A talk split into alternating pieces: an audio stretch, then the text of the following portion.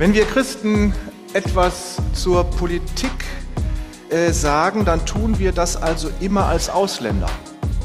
Gerechtigkeit Gottes und Nächstenliebe. Das ist nicht dazu geeignet, Menschen gegeneinander aufzuhetzen. Wir schimpfen nicht auf die da oben.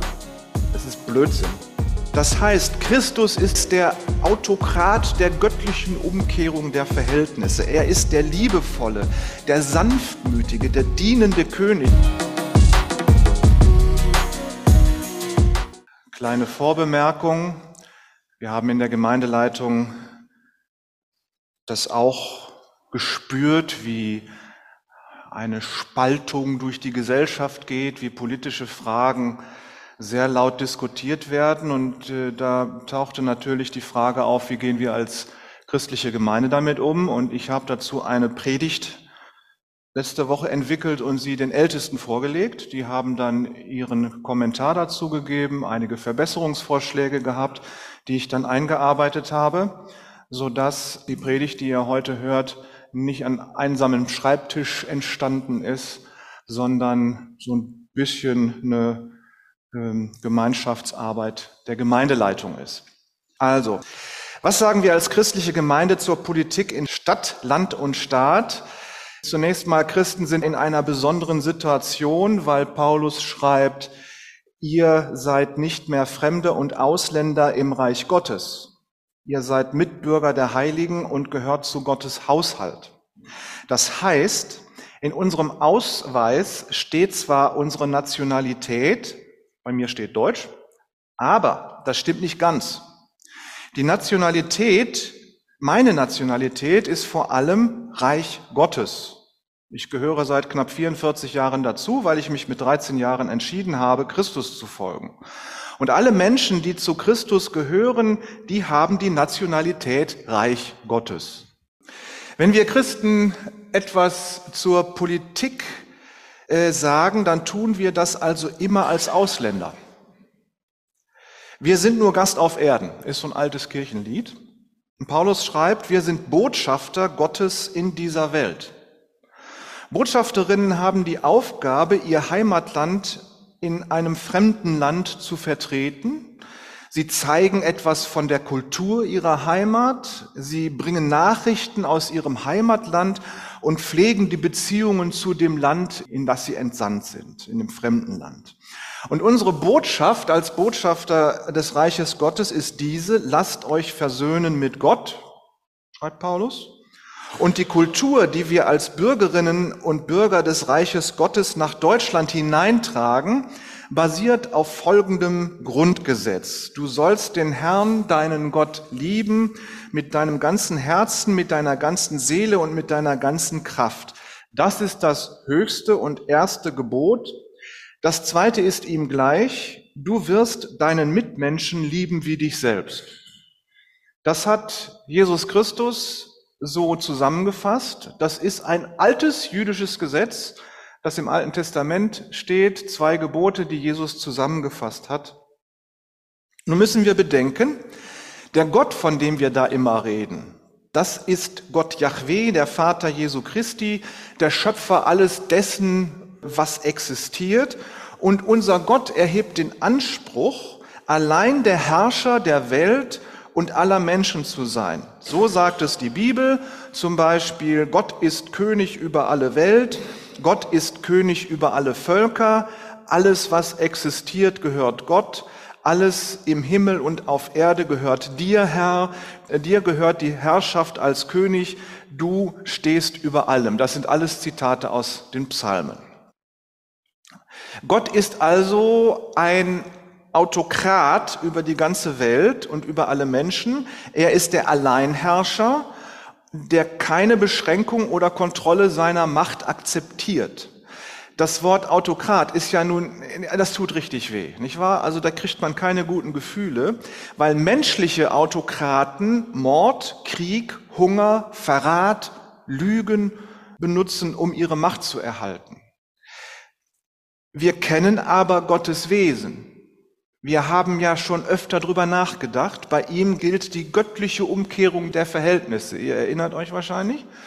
Das heißt, wenn unser Gott Autokrat ist, dann bedeutet das eben nicht Mord und Krieg, sondern dann bedeutet das Leben, Frieden, Gesundheit, alles für uns. Das ist Shalom, Frieden in einem umfassenden Sinn. Gott gab seine Macht auf und wurde Mensch in Jesus. Er opferte sich selbst und starb. Das wird ein Autokrat nie machen, für andere sterben. Und dann machte er aus dem Tod des einen Menschen Jesu das ewige Leben für alle Menschen. Und Paulus schreibt darum, denn vor dem Namen von Jesus soll sich jedes Knie beugen, im Himmel, auf der Erde und unter der Erde, also wirklich überall, alles, was Gott gehört. Und jede Zunge soll bekennen, Jesus Christus ist der Herr. Das heißt, Christus ist der heilige Alleinherrscher. Er ist der Autokrat der göttlichen Umkehrung der Verhältnisse. Er ist der liebevolle, der sanftmütige, der dienende König. Und er sagt, kommt her zu mir alle, die ihr euch kaputt arbeitet und belastet seid. Ich gebe euch Frieden. Lernt von mir. Ich bin sanftmütig und von Herzen demütig. Ihr werdet Ruhe finden für eure Seelen. Christus tötet nicht. Er beutet nicht aus. Er macht uns nicht psychisch kaputt. Er spielt uns nicht gegeneinander aus, dass wir uns gegenseitig umbringen. Er erzählt keine Lügen. Wenn Christus der Autokrat ist, dann haben wir Leben, Liebe und Frieden. Dann haben wir Shalom. Nun leben wir aber ja doch in einem irdischen Staat. Als Christen sollen wir die Gesellschaft der Menschen ja mitgestalten. Aber wir sollen vor allem in Beziehung zu Gott leben. Wenn wir Christus folgen, ist das Reich Gottes unsere eigentliche Heimat. Gott ist die Wirklichkeit, in der wir leben. Und alles, was Christen fühlen, denken, sagen und tun, soll darum immer dem Willen Gottes entsprechen. Und das gilt auch, wenn der Wille Gottes dem Willen der Gesellschaft widerspricht. Wenn wir in unserer Gesellschaft leben und wir wollen dem Willen Gottes folgen und wir werden von der Gesellschaft angehalten, etwas anderes zu wollen, dann gehorchen wir Gott. Wir werden also auf keinen Fall lügen, andere verleumden, andere auffetzen oder sogar töten und wir werden niemanden unterstützen, der sowas tut. Christen gehorchen allein Gott, nicht Menschen. Die christliche Gemeinde kann also nur eine politische Ausrichtung haben, die sich von dem Willen Gottes ableitet. Und zwar dieses Gottes, von dem wir gerade gesprochen haben. Wir haben uns die Sendschreiben der Offenbarung ja angesehen und daran sagt Christus uns mehrfach, dass wir uns nicht der Gesellschaft anpassen sollen. Wir sollen seinem Willen folgen. Wir sollen die erste Liebe nicht verlassen. Wir schauen uns jetzt mal exemplarisch ein paar Bibelverse an. Also man kann wahnsinnig viel darüber sagen. Wir gucken uns nur ein paar Bibelverse an, ähm, damit wir herausfinden, auf welcher Grundlage sich die christliche Gemeinde eine politische Meinung bildet. Wir werden also nicht einzelne politische Themen besprechen, sondern wir lernen die Grundlage, auf der wir uns eine politische Ansicht erarbeiten können. Ja? Die erste und wichtigste Basis für die politische Haltung von Christen ist das Doppelgebot der Liebe. Du sollst den Herrn, deinen Gott, lieben mit deinem ganzen Herzen und mit deiner ganzen Seele und mit deiner ganzen Kraft. Das ist das größte und erste Gebot. Das zweite ist ihm gleich. Du wirst deinen Mitmenschen lieben wie dich selbst. Das ist quasi Artikel 1 der Präambel der Verfassung des Reiches Gottes. Alle Ordnungen, die wir als christliche Gemeinde haben, müssen zu diesem Gesetz passen. Wenn du Gott lieben willst, dann bedeutet das in der Bibel, dass du seinem Willen gehorchst. Das hat also jetzt erstmal nichts mit irgendwelchen schönen Gefühlen zu tun, sondern tatsächlich mit Gehorsam Gott gegenüber. Wir sollen Gott gehorchen mit ganzem Herzen, mit ganzer Seele und mit ganzer Kraft. Unsere Identität als Menschen, als Christen in dieser Welt soll davon geprägt sein, dass wir Kinder Gottes sind und darum wollen wir seinen Willen tun. Als Christ weißt du, meine Lebensquelle ist Gott, Mein Lebensziel ist Gott. Ich lebe in Gott. Also will ich nichts anderes als Gott gehorchen. Und deshalb weißt, fühlst, denkst, sagst und tust du den ganzen Tag den Willen Gottes. Kleiner politischer Hinweis. Wuppertal ist die einzige Stadt, die ich kenne, deren Stadtverwaltung vierteljährlich einen Brief mit Gebetsanliegen an die Christen in der Stadt schickt. Äh, wir könnten ja mal zu den Sprechstunden unserer Politiker gehen in der Stadt. Also wir könnten natürlich für sie beten, die Gebetsanliegen, die ich ja dann auch weiterschicke, bedenken. Wir können in den Sprechstunden zu unseren Politikern in der Stadt gehen und ihnen sagen, dass von den 355.000 etwa Einwohnern von Wuppertal mindestens 50.000 Christen sind, die den Willen Gottes tun wollen, die Gott gehorchen wollen. Und vielleicht können wir denen dann sagen, und vielleicht fragen sie auch danach, was denn der Wille Gottes für ihre Arbeit und die Stadt Wuppertal ist. Wir müssten nur mal hingehen und nicht nur die Gebetsanliegen entgegennehmen.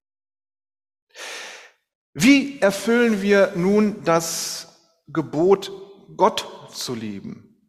Christus sagt, wir erfüllen es dadurch, dass wir unsere Mitmenschen lieben wie uns selbst. Und Mitmenschen sind alle Menschen, denen wir jeden Tag begegnen. Und Jesus nennt sogar die Menschen, an denen wir schuldig geworden sind. Und auch die, die schuldig an uns geworden sind. Christus spricht von den Feinden, die wir auch lieben sollen. Aber dann sind eben auch die, die unsympathisch sind, dann sind dann viele Unbekannte, die uns jeden Tag begegnen, die, ganz viele, die nicht unsere Sprache sprechen, die unsere Kultur nicht haben, äh, die nicht an Christus glauben oder die an andere Götter glauben. Alle die sind unsere Mitmenschen, die Christus hier meint. Wir pflegen unsere Beziehung zu Gott und darum wollen wir tun, was er will. Und er will, dass wir Nächstenliebe üben. Und durch die Nächstenliebe erfüllen wir alle, also wirklich alle Gesetze und Gebote, die Gott jemals in die Bibel reingeschrieben hat. So sagt es Jesus Christus. Mit diesem Gebot, wenn wir das halten, das Doppelgebot der Liebe, erfüllen wir alles, was im Gesetz und in den Propheten steht. Das heißt, du wirst deinen Nächsten lieben. Das hört sich so ein bisschen nach so einem Befehl an. Ne? So, du wirst oder. Aber wenn man da mal genau hinliest, beim genauen Hinhören klingt da eine Verheißung an. Wenn du Gott liebst mit ganzem Herzen, Seele und Kraft, dann wirst du deinen Nächsten automatisch lieben. Das kannst du gar nicht mehr verhindern. Du kannst dann gar nicht mehr anders als deinen Nächsten lieben. Das ist also sehr wichtig, dass du deine Beziehung zu Gott in Gebet, in der Stille, im Bibelstudium pflegst. Und wenn du von Gott herkommst und wenn du aus Gott kommst, weil du in Gott lebst, dann erfüllt sich das Gesetz, deinen Nächsten zu lieben, quasi von allein. Wir lieben Gott. Wir pflegen unsere Beziehung zu ihm. Dadurch können wir nicht anders, als alle Mitmenschen zu lieben, wie Gott es tut. Und wenn wir alle Mitmenschen lieben, wie Gott es tut, erfüllen wir den Befehl, Gott zu lieben. Es ist ein Kreislauf der Liebe, der bei unserer Beziehung zu Gott startet und über die Menschen zu Gott zurückführt. Nun ist Nächstenliebe allerdings ja kein romantisches Gefühl. Du kannst nicht lange warten, dass du plötzlich warme Gefühle für deine Feinde kriegst. Also ich habe da mal gewartet, aber der Feind blieb Feind und es fühlte sich immer schrecklich an. Das heißt, du solltest als erstes Gott bitten, dein Herz zu verändern gegenüber deinem Feind, deinem Nächsten. Das ist das Erste. Bitte Gott, dass er dein Herz verändert und dann ist Nächstenliebe die Entscheidung zur liebevollen Tat.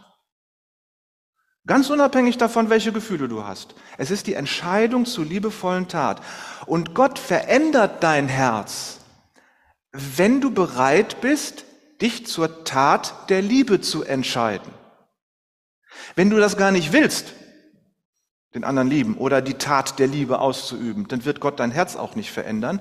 Aber wenn du in enger Beziehung mit Gott lebst, dann willst du ja das, was Gott will, also entscheidest du dich zur liebevollen Tat und Gott wird dein Herz verändern. Das gehört zusammen.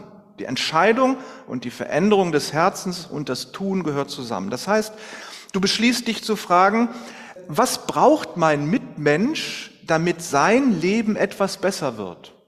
Und wenn du es ihm tun kannst, wenn du es ihm geben kannst, dann gibst du es ihm. Das ist Nächstenliebe üben. Das heißt, Nächstenliebe ist deine Entscheidung, dem anderen das Gute zu tun, das er braucht, damit es ihm besser geht. Und nur wenn du diese Liebe übst, erfüllst du tatsächlich den Willen Gottes. Und diese Liebe zu üben, braucht wirklich dein ganzes Herz, deine ganze Seele und deine ganze Kraft. Und nur wenn du diese Liebe übst, kannst du tatsächlich behaupten, dass du Christus nachfolgst. Wenn du deinen Nächsten nicht das notwendige Gute tun willst, obwohl du es könntest, dann liebst du Gott nicht. Und dann darfst du dich auch nicht Christ nennen. Ganz ehrlich, dann stehst du unter dem Zorn Gottes. Ihr merkt, wie wir angewiesen sind darauf, dass Gott unser Herz verändert, aber das müssen wir auch zulassen und wollen. Das ist der Anfang von allem. Kleiner politischer Hinweis, wir können zu unseren Politikern in Stadt, Land und Bund gehen und sie mal fragen, was wir ihnen denn Gutes tun können. Und können wir mit ihnen so ein bisschen ins Gespräch kommen und ihnen auch sagen, warum wir sie das fragen. Und ist ja interessant, was dann da vielleicht bei rauskommt. Und wenn wir es können, dann tun wir ihnen das Gute, damit sie unsere Nächstenliebe an, am eigenen Leib spüren. Damit sie mitkriegen, was wir meinen, wenn wir von Nächstenliebe sprechen. Und dann sagen wir ihnen, viele Politiker behaupten ja, dass Deutschland ein christliches Land wäre. Darum wollen wir, dass alle Politiker und Politikerinnen in allen Parteien diesem Doppelgebot der Liebe entsprechend ihre Entscheidungen treffen und Politik machen. Und dass jeder Mensch mit Nächstenliebe behandelt werden soll. Das können wir denen ja zumindest mal sagen. Und dann gehen wir und üben Nächstenliebe in unserer eigenen Stadt, in unserer eigenen Umgebung. Ein Schritt weiter. Manche sagen ja, dass man die Bergpredigt gar nicht halten kann, dass das eigentlich nur eine Utopie ist. Ich sage aber, die Bergpredigt ist das Programm, das die christliche Gemeinde umsetzen soll, wenn sie wirklich die Gemeinde Jesu Christi sein will. So, und deswegen schauen wir uns exemplarisch zwei Seligpreisungen an, nicht alle acht aber um mal zu verstehen, wie die funktionieren. Übrigens, bei der Abschlussfeier zum biblischen Unterricht im Juni, da werden die Absolventen eine Predigt halten über alle Seligpreisungen. Wir arbeiten da gerade dran. Wenn ihr also wissen wollt, wie das mit den Seligpreisen funktioniert und umgesetzt werden kann, dann kommt zu diesem Gottesdienst im Juni und hört den Absolventen zu. Erste Seligpreisung, die wir uns angucken. Glücklich sind die, die wissen, dass sie arm an Geist sind, denn ihnen gehört der Himmel. Nun ist das Wort Geist in der Bibel auch ein Begriff für Lebensatem oder Lebenskraft. Das hat also nichts nur mit Denken zu tun, sondern mit, mit, mit Lebenskraft, mit Lebensenergie, so. Als Jesus das gesagt hatte, als er da mit der Bergpredigt anfing, da waren so ein Drittel der Bevölkerung waren arm und die saßen da vor ihm. Die lebten von Tag zu Tag und wussten nicht, ob sie am nächsten Tag noch genug zu essen haben. Solche Menschen hatten ihr ganzes Leben lang als Erwachsene nur ein Kleidungsstück. Das ist wirklich Armut. Arm zu sein ist aber nicht nur eine materielle Sache. Ihr ahnt das vielleicht. Wer arm ist, der zweifelt ja auch an sich selbst. Arme haben kein gutes Selbstwertgefühl und sie sind selten gesund. Sie sind arm an Lebenskraft und sie sind mutlos und deprimiert, weil es irgendwie nie vorwärts geht. Und die Gesellschaft schaut dann noch verächtlich und mit Spott auf sie herab. Und nun rückt Jesus mit diesem Satz genau diese Leute in das Blickfeld Gottes, dass sie spüren sollen, dass Gott sie liebevoll ansieht. Und das Interessante ist, dieser Satz Jesu ist nicht an eine Bedingung geknüpft. Da steht nicht, wenn du erstens arm bist und zweitens an Jesus glaubst, sondern da steht einfach, die Kraftlosen und Schwachen und Armen können glücklich sein, denn ihnen gehört der Himmel. Das ist erstaunlich, oder? Ich habe immer gedacht, äh, dass man durch den Glauben an Jesus in den Himmel kommt. Aber hier verschenkt Jesus den Himmel an die, die keine Kraft haben und arm sind. Das hat er mit den Kindern ja auch schon mal gemacht, ja? Ein bisschen später ist dieselbe Geschichte, dass Jesus den Kindern, weil sie eben Kinder sind, den Himmel schenkt. Nicht die Reichen und die Schönen, nicht die Klugen und die Erwachsenen bekommen den Himmel? Nein, wenn die sich auf ihre Stärke verlassen, ja, dann gehen die leer aus. Wenn wir glauben, wir würden uns den Himmel verdienen, weil wir so super fromm sind und wahnsinnig viel leisten, ja, das ist äh, leider falsch. Aber weil Jesus es ist, der hier den Himmel verschenkt, Jesus den Armen gegenübersteht, ist doch klar, dass da Glauben entsteht. Er lädt die Armen ein, die selbst zu schwach sind, zu glauben. Er lädt sie ein, ihn kennenzulernen. Er lädt sie liebevoll ein und wirkt dadurch Glauben. Und auch Christen können so handeln wie Jesus, wenn wir an ihn glauben. Wer glaubt, bekommt hier eine Idee, wie man sich als Christ verhält und wo man möglicherweise auch seine politische Meinung entwickelt. Es ist gut, wenn du dir so einen Armen und Schwachen mal zum Freund machst. So eine Person, die in der Woche auf dem Wert sitzt und bettelt. Da kannst du nicht einfach hingehen und der erstmal die ganze Theologie erklären und am Ende, wenn du fertig erklärt hast, dann kannst du dir ein Brötchen geben. Nee, so geht das nicht. William Booth, der Gründer der Heilsarmee, hat seine Arbeit so zusammengefasst, Suppe, Seife, Seelenheil. Damit wollte er sagen, wenn jemand von der Straße kommt, ein Bettler ist, möglicherweise sogar obdachlos, dann braucht er erstmal was zu essen, was Warmes zu essen, dann braucht er eine Dusche und frische Kleider und dann kannst du mit ihm auch über den Glauben reden. Der Glaube macht gar keinen Sinn, wenn du dem keine Kleidung und nichts zu essen gibst. Und so macht es Jesus auch. Er lässt mal eben den Himmel offen und lädt die Leute ein und erklärt dann die Bergpredigt lang, warum. Also erst Suppe Seife und dann Seelenheil. Das sind Bildungsferne, die kannst du in der Schule begleiten oder jemanden, der kein Deutsch sprechen kann und mit der deutschen Bürokratie völlig überfordert ist, so wie ich. Und durch sein Leben vielleicht qualvoll traumatisiert wurde und hier keinen Psychotherapeuten spricht, äh, findet, weil er die Sprache nicht spricht. Da kennst du dann jemanden, dem Jesus mal ebenso den Himmel schenkt.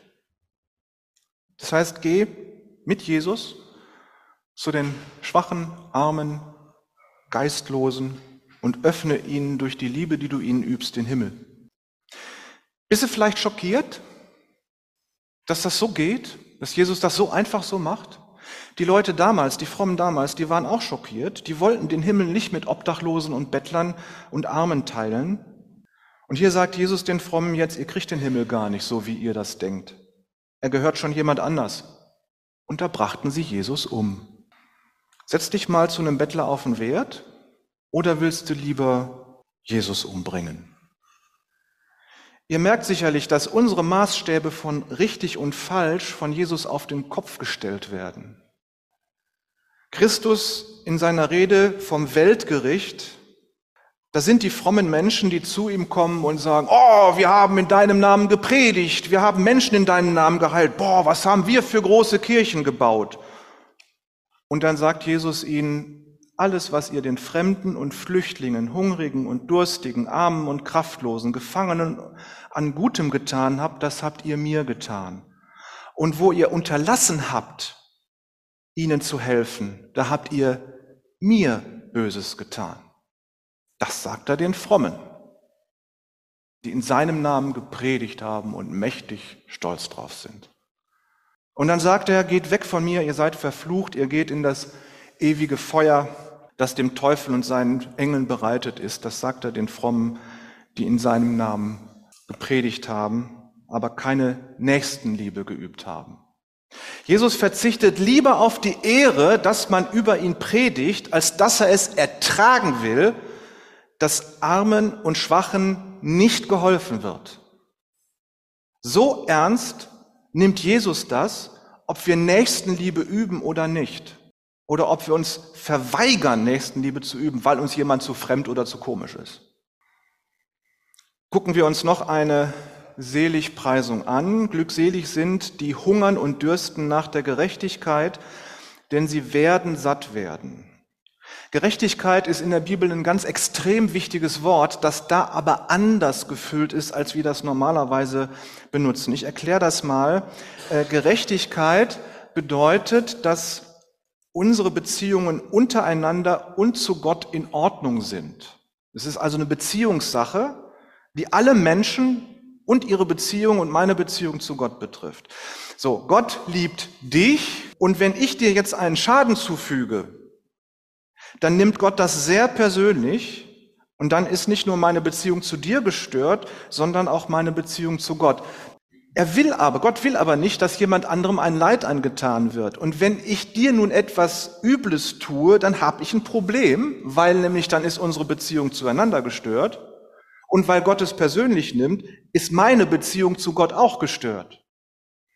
Nun kann ich Jesus um Vergebung bitten und dich auch. Und wenn es gut ist, dann wird die Gerechtigkeit wiederhergestellt, weil Vergebung da ist. Gerechtigkeit meint also die heile Beziehung zwischen Menschen und Gott. Und dieses Prinzip der Gerechtigkeit gilt in einer ganzen Bevölkerung. Dieses Prinzip Gerechtigkeit hat Gott dem Volk Israel gegeben. Und die ganzen Opferfeste, wo dann Sünde vergeben wird und so, die hängen alle mit der Gerechtigkeit Gottes zusammen, wo es darum geht, dass Beziehungen in Ordnung sind. Und es ist klar, diese Gerechtigkeit, die kann nur Gott herstellen, indem er uns durch Jesus Christus vergibt. Das ist nichts, was wir selbst machen können. Die Gerechtigkeit Gottes herstellen können wir nur dadurch, dass Gott uns durch Christus vergibt. Wieder ein politischer Hinweis. Gerechtigkeit Gottes kommt aus dem Reich Gottes. Und es ist unsere Kultur als christliche Gemeinde, diese Gerechtigkeit in die Gesellschaft hineinzutragen. Das ist unsere Kultur. Paulus sagt, lebt mit allen Menschen in Frieden, soweit es möglich ist und an euch liegt. Wenn du in Gottes Sinne gerecht sein willst, dann übst du Nächstenliebe und die Nächstenliebe gilt eben allen Menschen. Soll ich die nochmal aufzählen? Die ganze Liste, ihr wisst Bescheid. Wenn wir uns nach Gerechtigkeit sehnen und danach handeln, dann werden wir erleben, dass das in unsere Umgebung hinein abstrahlt und die Gerechtigkeit sich, wenn es gut läuft, in gewissen Grenzen um uns herum ausbreitet. Das wäre wirklich löblich und schön.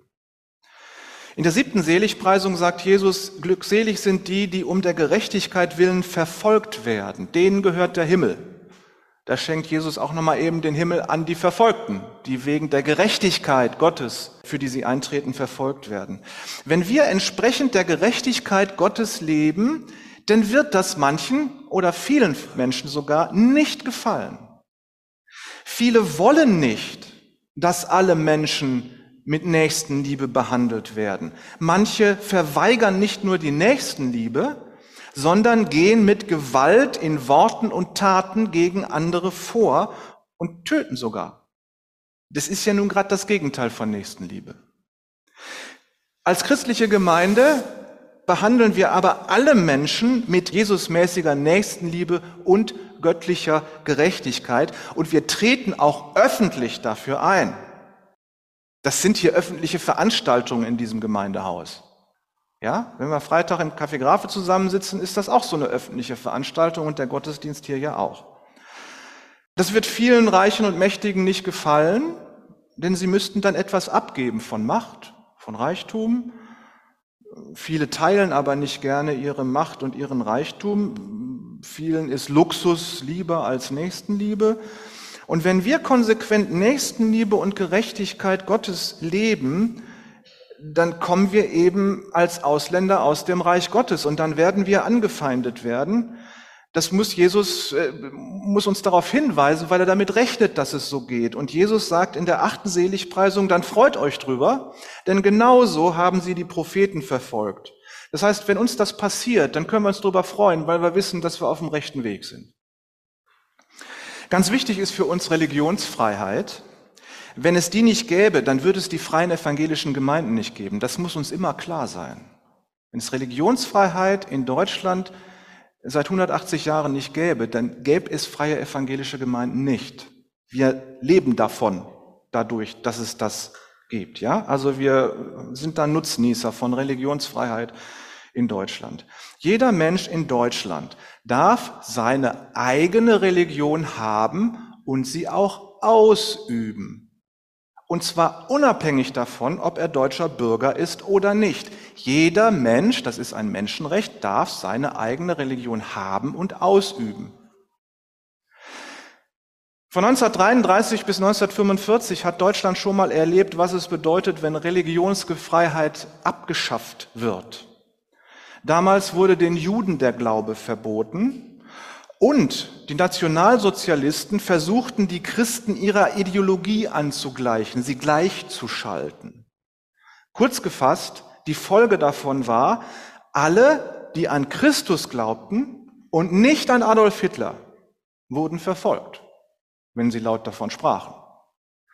Und manche, die ihre Beziehung zu Christus nicht aufgegeben haben, sind Märtyrer geworden, weil sie umgebracht worden sind. Und viele haben sich zurückgezogen und haben lieber ihren Job aufgegeben, weil sie Angst hatten, weil sie so bedroht waren in ihrem Glauben und haben ihren Glauben dann insgeheim weitergelebt.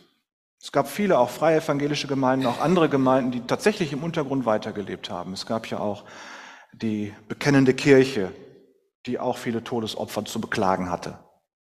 Wenn heute bestimmte Politiker sehr laut auf die christlichen Wurzeln von Deutschland hinweisen, spürt man schnell, dass sie nicht den Glauben an Christus meinen.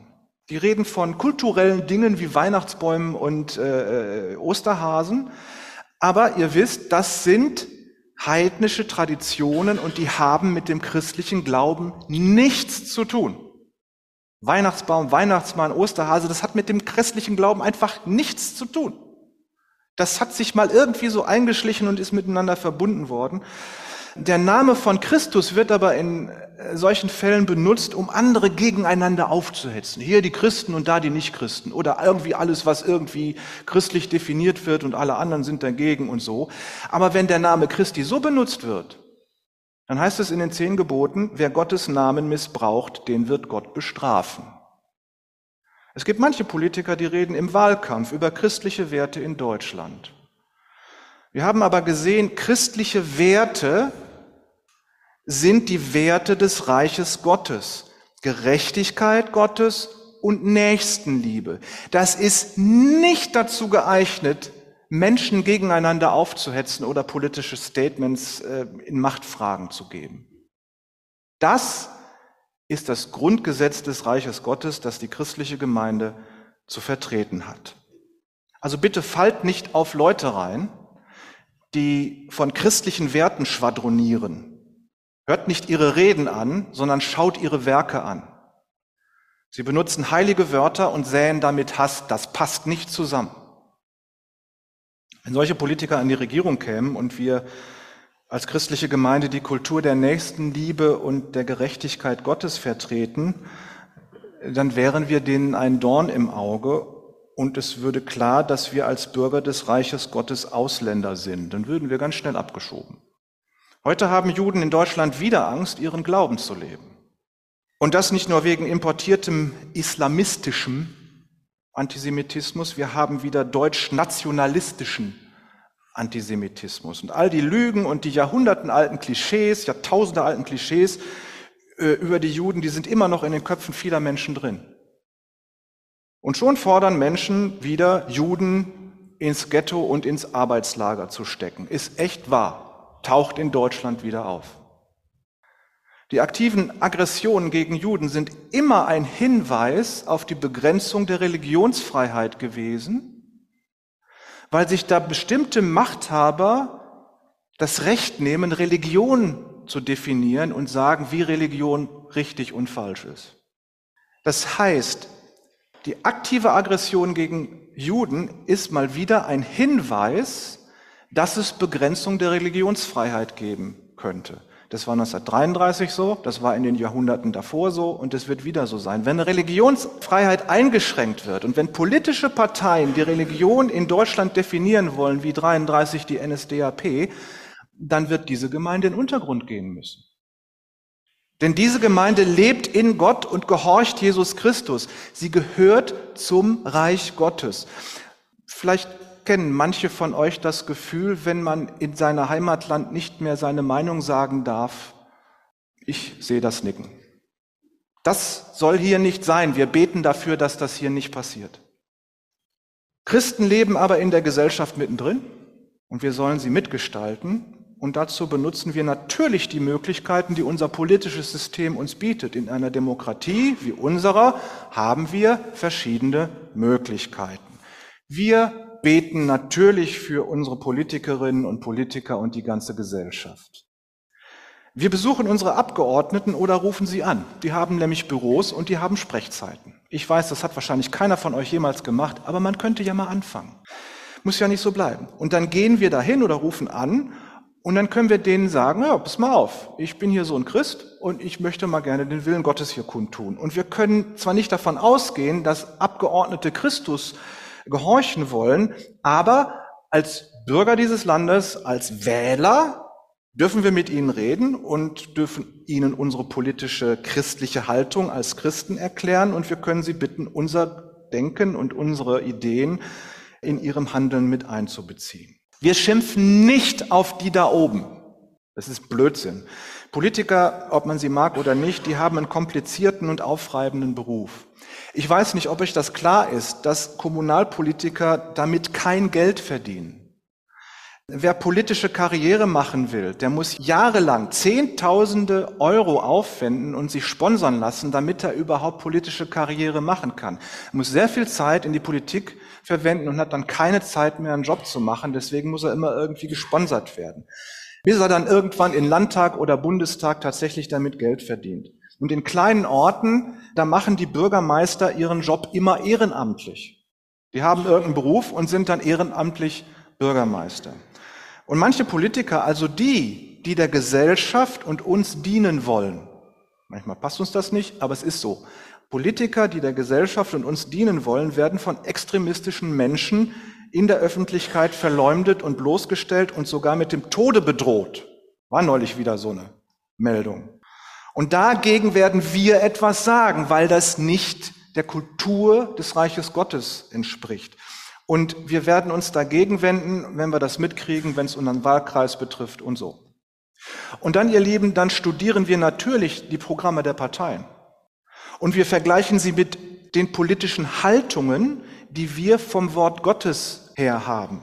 Das heißt, ganz wichtig, lies Parteiprogramme, bevor du wählen gehst. Schau dir die Menschen an, an denen du Nächstenliebe übst, so in deinem Alltag, und dann frage dich, wie wird die Partei dessen Programm ich gerade lese.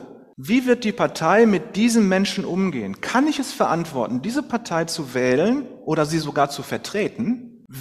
Wenn du Nächstenliebe üben willst, kannst du vertreten, diese oder jene Partei zu wählen oder zu fördern oder zu vertreten, wenn du Nächstenliebe üben willst. Wie geht die Partei mit den Menschen um, an denen du Nächstenliebe übst? Nun, wir als christliche Gemeinde behandeln uns gegenseitig mit Nächstenliebe und das auch dann, wenn hier unterschiedliche politische Meinungen sind und wir unterschiedliche politische Parteien wählen. Ja, wir behandeln uns auch immer mit Nächstenliebe und wir nehmen natürlich immer an Wahlen teil. Wenn es sich ergibt, dann wählen wir Männer und Frauen, die sich ehrlich als unsere Glaubensgeschwister zeigen und nicht nur fromme Worte benutzen, dann wählen wir die natürlich. Vielleicht will sich jemand von euch aktiv in der Politik einbringen. Kann ja sein.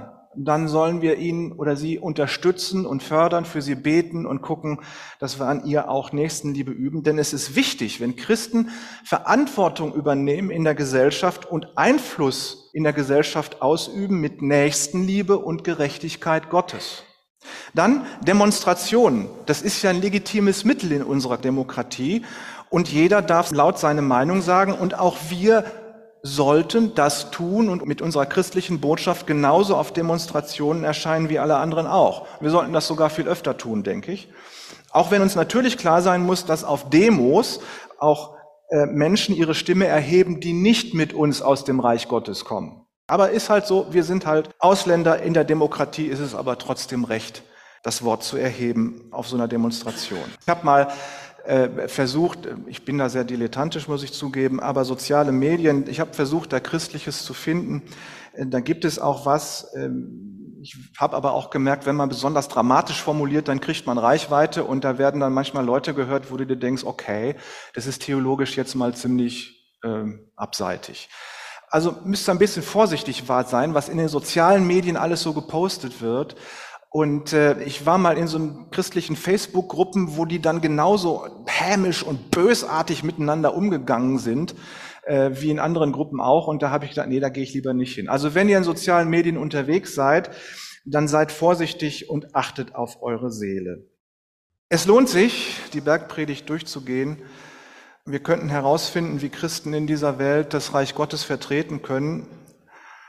Und in einer Demokratie wie unserer können wir sehr wohl Einfluss nehmen auf die Politik in Stadt, Land und Bund. Und Menschen, die an Jesus Christus glauben und ihm nachfolgen, sind Bürger des Reiches Gottes. Und wir haben eben diese Botschaft, lasst euch versöhnen mit Gott. Und wir haben eine Verfassung und die heißt eben, du sollst den Herrn, deinen Gott lieben mit deinem ganzen Herzen und mit deiner ganzen Seele und mit deiner ganzen Kraft. Das ist das größte und erste Gebot. Das zweite ist ihm gleich, du wirst deinen Mitmenschen lieben wie dich selbst. Mit der Hilfe von Christus und mit seinem Heiligen Geist wollen wir in der Gerechtigkeit Gottes wachsen und wir wollen besser werden in der nächsten Liebe und das ist unsere politische Hoffnung als Gemeinde Jesu und als Bürger des Reiches Gottes. Amen.